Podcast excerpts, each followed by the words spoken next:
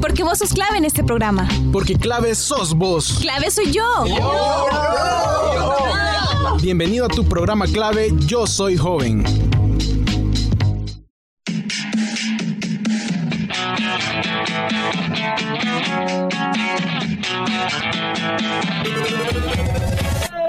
Hola a todos y a todas. Bienvenidos a su programa Clave Yo Soy Joven. Espero que se encuentren súper bien con su familia o amigos y que todo lo que haga en esta mitad de semana le salga de la mejor manera posible. Espero también que se cuide para prevenir el COVID-19. Recuerde que la pandemia no ha pasado, el COVID sigue entre nosotros, así que, por favor, siempre utilice su mascarilla, alcohol gel y, por supuesto, a cuidarse mucho. Soy Rodrigo Orellana y les saludo nuevamente dándole las gracias por sintonizar otro programa más de Clave Yo Soy Joven. Es un enorme placer acompañarlos en otra conducción de su programa. En esta ocasión, tenemos un tema muy interesante y a la vez cargado de polémica. Para ello, los chicos de la sección de deportes han traído un excelente contenido. El tema de hoy no dudo que nos pondrá a pensar sobre algunas cosas que han pasado en el mundo deportivo. El encargado será Ariel Olivares, que nos hablará acerca de los encuentros deportivos más polémicos de la historia. En diversas disciplinas, la polémica ha formado parte de algunos de estos encuentros.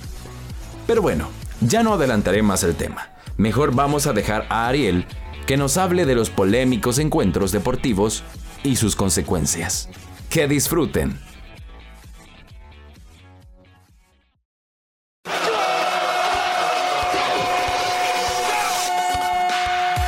Porque el deporte es pasión. Es entrega. Es disciplina. El deporte es clave.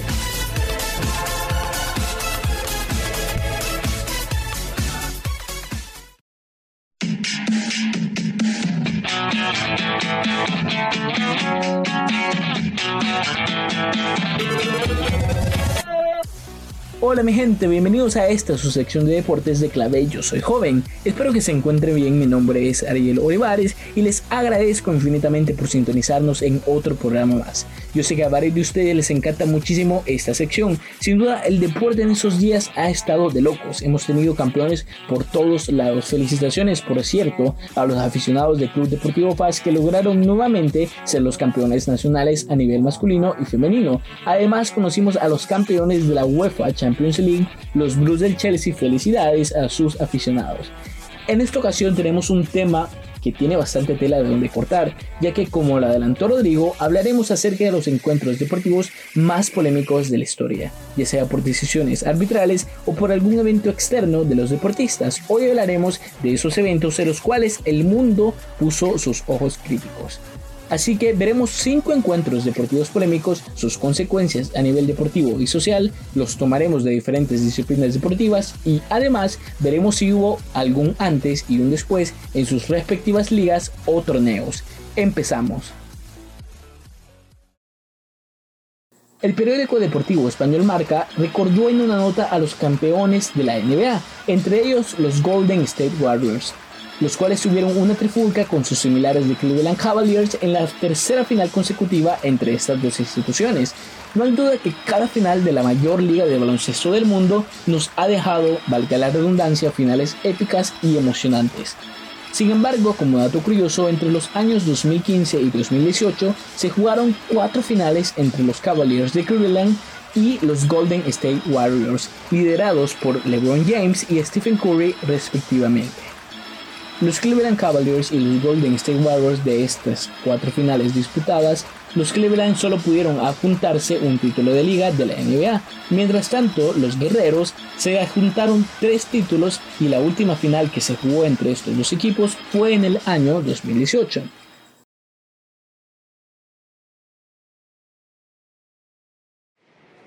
No hay duda que en estas finales los ánimos se caldearon, ya que los duelos en estas tres últimas habían estado muy disputados y esto se reflejó en el primer juego de la serie de las finales del 2018. En el primer partido entre estos dos equipos, las revoluciones entre los jugadores estaban altísimas.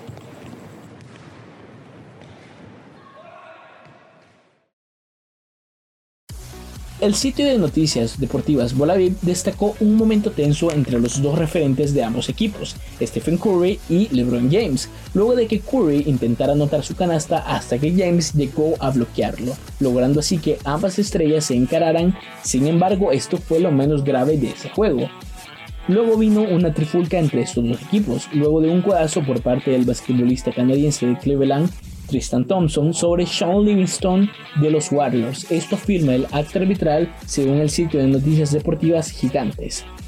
Thompson fue multado por 25 mil dólares por no abandonar el terreno de juego, luego de una expulsión. A esto se le suma diferentes faltas técnicas cometidas entre los dos equipos, expulsiones, acusaciones de fallos arbitrales por parte de los jugadores de Cleveland y la invasión de los dos equipos en la trifulca y esto fue algo nunca antes visto en esta última década en una final del mejor baloncesto del mundo. 4-0 fue el resultado de la serie a favor de los Golden State Warriors, que le ganaron su tercera final al equipo de los Cavaliers de Cleveland. Las finales de la NBA son muy disputadas y muy físicas, la edición de 2018 no fue la excepción y fue recordada como la última gran batalla entre estos dos equipos, además de ser una de las más grandes rivalidades en esta última década.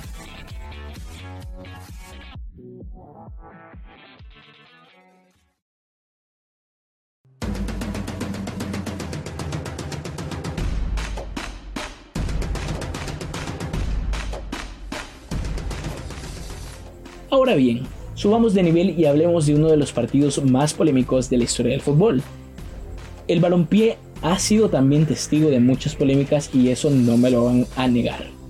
Específicamente nos centraremos y nos remontaremos al año 2009, en el repechaje entre selecciones europeas de la clasificación para la Copa del Mundo del siguiente año que se celebraría en Sudáfrica en 2010 el repechaje europeo que daría el último boleto mundialista al ganador de la serie entre Irlanda y Francia en el partido de vuelta jugado en París, ESPN destacó una crónica luego del partido. Luego que el balón recibido por el entonces delantero del FC Barcelona Thierry Henry lo apoyó con su mano izquierda y luego asistió a su compañero William Gallas que hizo el gol de la clasificación al Mundial. Posteriormente, el periódico El País, a través de una nota publicada luego del juego, informó que el mismo protagonista de la mano polémica, Thierry Henry, había reconocido que era una mano clarísima e inclusive invitó a que se repitiera el partido. Sin embargo, por medio de un comunicado de la Federación Internacional de Fútbol Asociado, FIFA, descartó esa posibilidad. Sin embargo, aseguró en su momento que no se volverían a repetir estos incidentes, provocando, imagínense, una furia en Irlanda. El país en su misma nota informó que el expresidente de Francia, en ese entonces el señor Nicolas Sarkozy, pidió perdón al primer ministro de Irlanda de ese entonces, Brian Cowen. Sin embargo, el ahora expresidente francés en su momento no apoyó la repetición del partido, cuando el tema salió en una cumbre de la Unión Europea. El tema causó mucha polémica a nivel mundial. A continuación escucharemos las palabras del defensor del Barcelona y compañero de Henry en ese entonces, Gerard Piqué, sobre lo ocurrido en ese partido, y también la opinión de otros futbolistas de la Liga de España y del ex futbolista chileno, también el delantero, el legendario Iván Zamorano. Estaban hablando de la jugada, así que he venido para aquí y aún deben estar debatiendo de si, de si la clasificación es eh, merecida o no. Hay que tener mucho arte, ¿no? Para... Bueno, yo creo que arte hay que tener para no verlo, ¿no?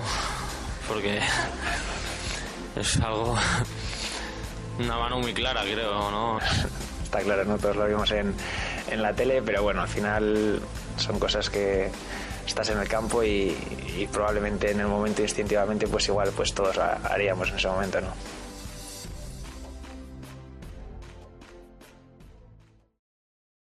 Es una grandeza de, de, de también reconocer que la paró con la mano. O sea, no solamente que la paró, la acomodó, pero yo creo que es una grandeza de parte de él haber reconocido el error. Un error del árbitro y me parece que no se tiene que jugar de nuevo, ya está. Los únicos alegres aparte de los franceses son los argentinos y Diego Maradona, que por fin pueden descansar de su polémica mano de Dios ante Inglaterra en el Mundial del 86. Nosotros no somos muy, eh, muy, porque nosotros tuvimos un campeonato también por una... No, pero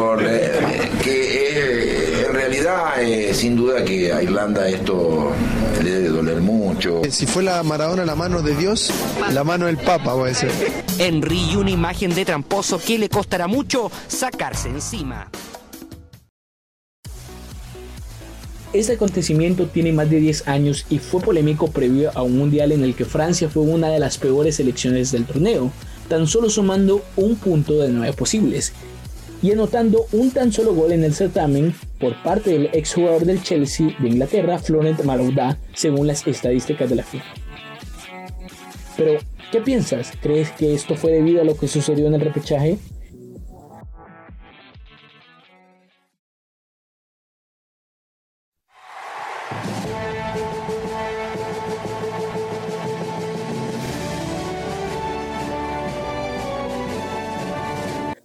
Continuando con el balompié, América no ha estado excluida respecto a diversas polémicas a nivel de selecciones. Por lo tanto, viajaremos al pasado 6 años para revivir una de las semifinales más polémicas de toda la historia. Y nos referimos a la semifinal de la Copa Oro del año 2015 celebrada en Estados Unidos, en las que se enfrentaron las selecciones de Panamá y México.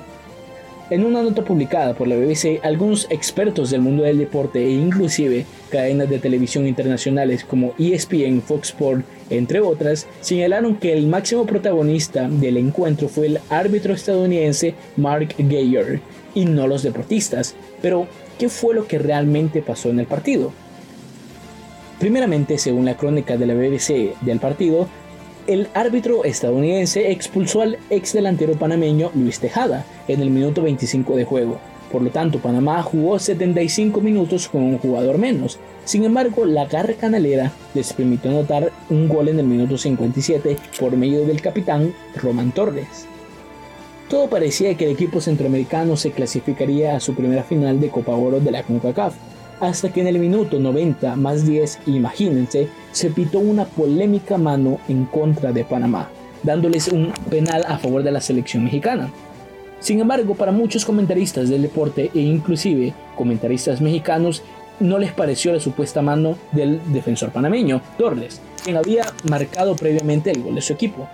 Esa mano fue pitada cuando el defensa panameño se había caído y para evitar una peor caída puso su mano a centímetros del balón. Luego de cobrar penal fue tanta la indignación de la selección centroamericana que amenazaron con retirarse del partido. Los ánimos estaban muy calientes y provocaron una trifulca entre los jugadores panameños, cuerpo técnico e inclusive algunos aficionados y no solo de Panamá, sino de la selección mexicana y cuerpo técnico mexicano. Luego de que se bajaron los ánimos, el penal fue anotado por el capitán de la selección mexicana, Andrés Guardado, Luego en el tiempo extra, otro penal cobrado por guardado terminaba la eliminatoria. Sin embargo, esto fue solo el comienzo ya que al final del partido el cuerpo técnico panameño y jugadores corrieron a recriminar los actos al árbitro estadounidense. Tal fue la magnitud que Geyer tuvo que ser escoltado por la seguridad y la policía para salir del recinto. El periódico deportivo español Marca tachó el encuentro como el robo del siglo y las reacciones no se hicieron esperar.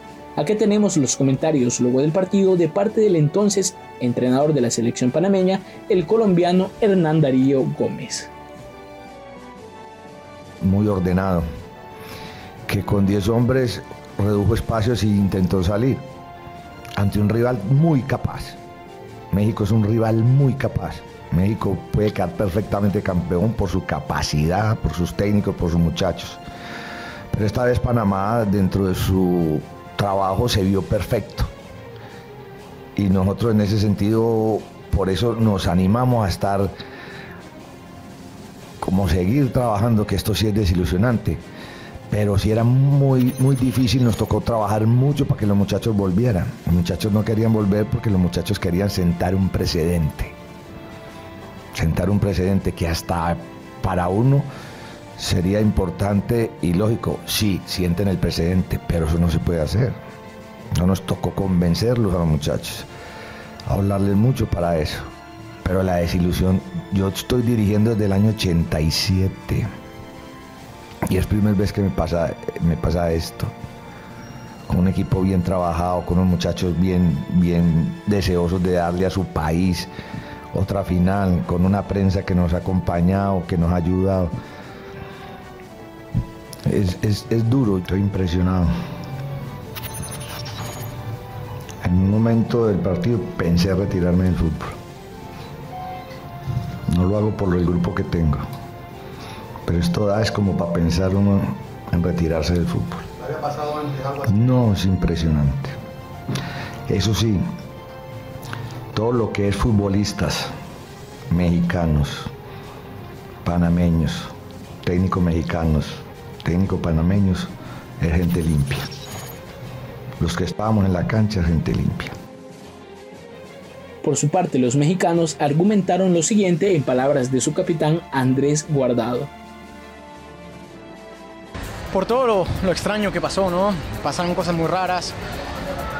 No estoy todavía para, para analizar si fue penal o no fue penal, pero claro, con todas las quejas y con todo lo que ha pasado, la polémica que se armó con el penal contra Costa Rica, a mí me duele estando en el, en el lugar que estamos porque nosotros somos los menos culpables, ¿no? Y se van contra nosotros, ¿no? Se van como si fuéramos nosotros los que tenemos la culpa de que el árbitro se equivoque, ¿no?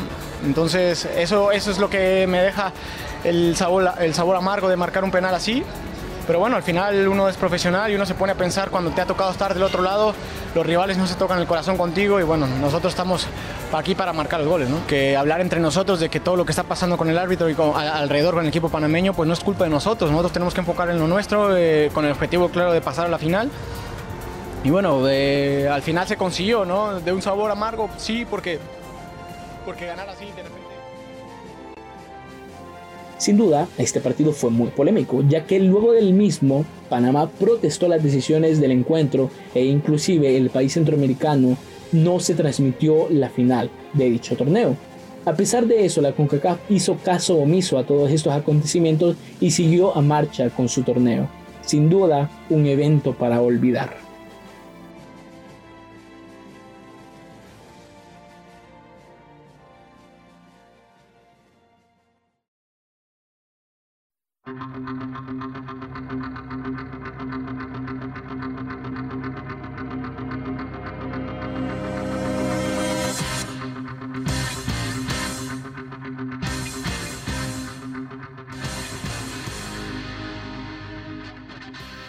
Ahora bien, cambiaremos de disciplina y no es un secreto que las peleas de boxeo casi siempre están llenas de polémica.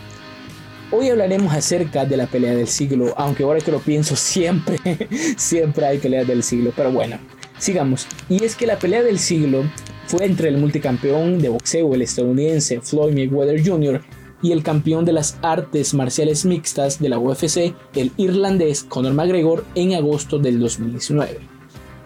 El periódico español Marca destaca las declaraciones de uno de los promotores más destacados del mundo del boxeo, Oscar de la Hoya, quien manifestó su indignación por el espectáculo dado entre el estadounidense y el irlandés. De la Hoya afirmó que todo lo que se vio en el cuadrilátero fue patético y que la culpa la tuvieron los que permitieron el combate. Luego tenemos el simple hecho de que Conor McGregor no es un pugilista per se, sino un luchador de MMA y eso se vio reflejado en sus estadísticas de la pelea, ya que ESPN en conjunto con CompuBox dieron a conocer el porcentaje de golpes acertados entre los dos peleadores. Mayweather lo ganó con un 55% de golpes acertados, mientras que el irlandés McGregor solo tuvo un 26% de este tipo de golpes. La pelea terminó ganándola Mayweather con un knockout a McGregor, sin embargo, este dejó un sabor amargo en el combate por varios especialistas y promotores. McGregor volvió a su vida en las MMA y Mayweather por su parte volvió a participar en otros combates.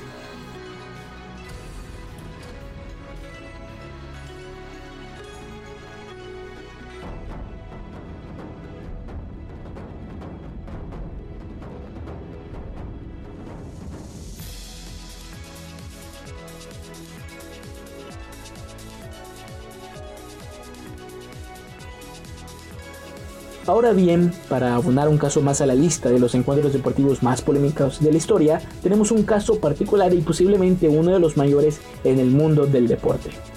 Nos situaremos específicamente en el año 2002, que fue celebrado por primera vez en Asia por dos anfitriones, Corea del Sur y Japón, un mundial, quienes propusieron un ambiente diferente en el certamen más importante de selecciones.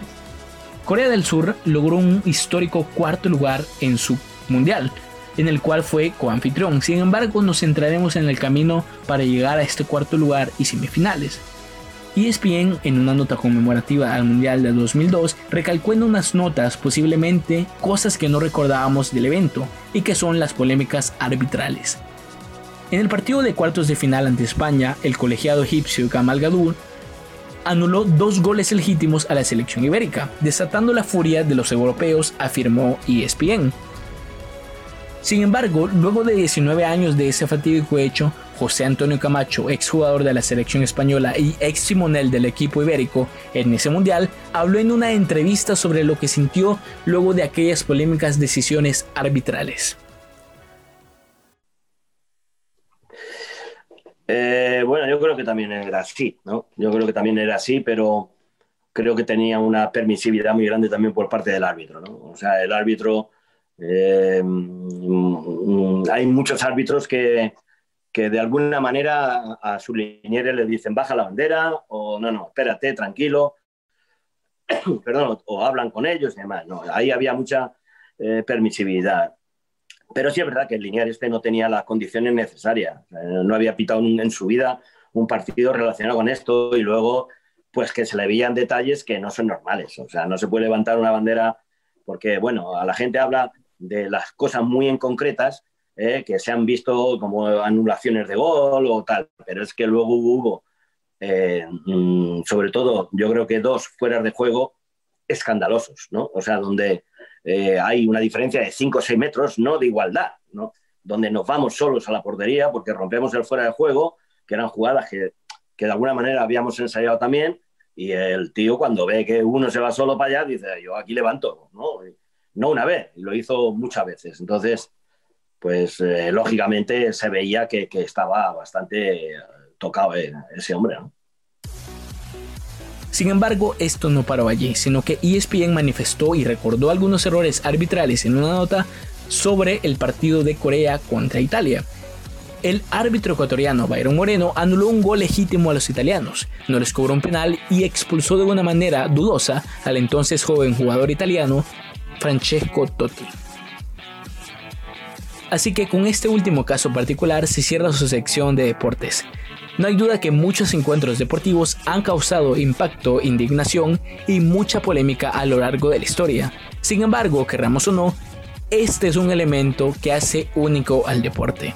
Por mi parte, esto ha sido todo mi gente, el tiempo lastimosamente se me ha terminado. Sin embargo, fue un enorme placer acompañarlos en esta subsección de deportes de clave Yo Soy Joven. Mi nombre es Ariel Olivares y nos vamos a ver, nos vamos a escuchar a la próxima. Muchas bendiciones y por favor sígase cuidando, no bajemos la guardia. Un saludo enorme.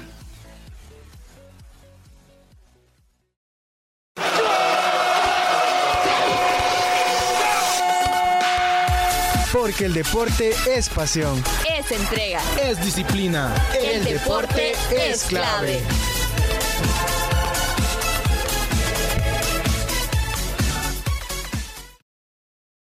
Acá teníamos la sección de deportes con un tema muy polémico y muy interesante a la vez. No hay duda que el deporte siempre da de qué hablar. Muchas gracias Ariel por este valioso contenido. Así que esta fue su sección de deportes de clave Yo Soy Joven. Ahora bien, vamos a nuestra recomendación de la semana a cargo de Maroon 5 Fit Future con su canción Cold. Algo alegre, para que se motive. Así que los dejo con esta maravillosa canción.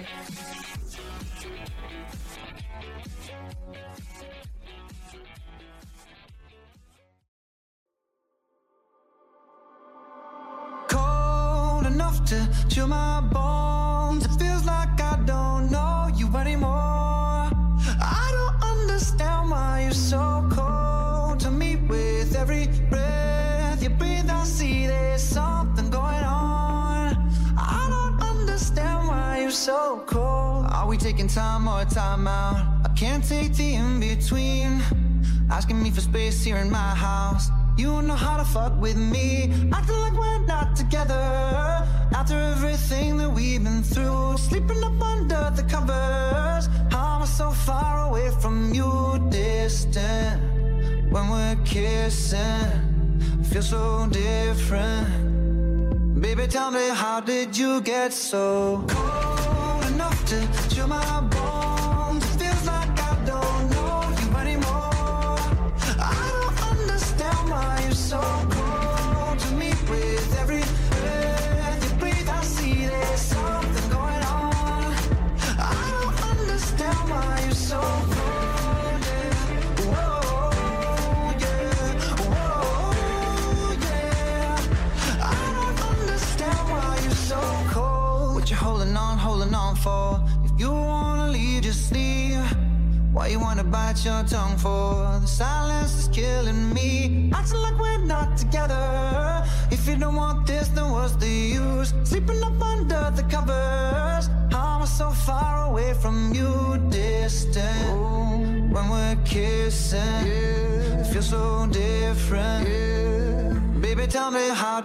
you get so cold enough to chill my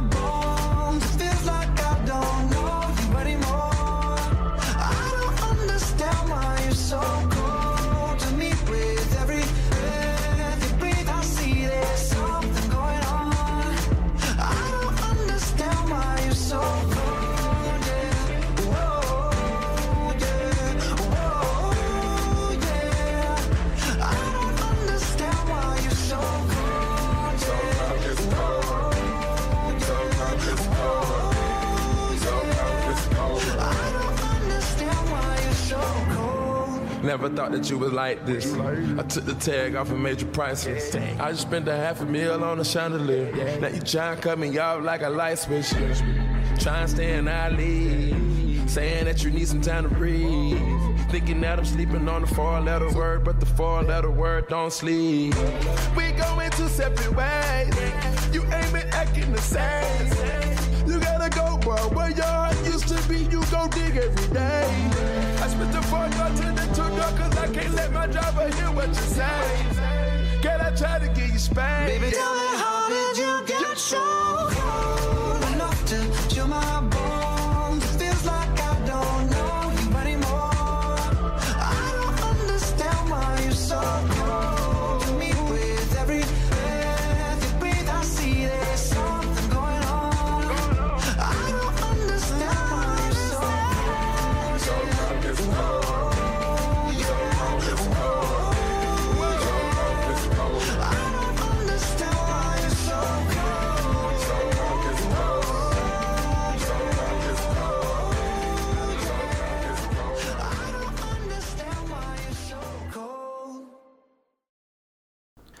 Esa fue su recomendación musical para la semana. Muchas gracias por habernos acompañado en una nueva edición de su programa clave Yo Soy Joven. Fue un verdadero placer y esperemos que nos acompañe en la próxima edición. No me quiero ir sin decirle que siga las recomendaciones para evitar el contagio de COVID-19. El virus sigue en la calle. Depende de nosotros mismos mantener esa buena salud. Cuídese mucho. Recuerde seguirnos en Facebook e Instagram como clave YSJ. También recuerde ver nuestro programa dominical en Jigspot. Esto ha sido clave Yo Soy Joven. Yo soy Rodrigo Orellana y nos escuchamos hasta la próxima. Adiós. Esto fue clave Yo Soy Joven. Tú fuiste clave en este programa. Hasta la próxima.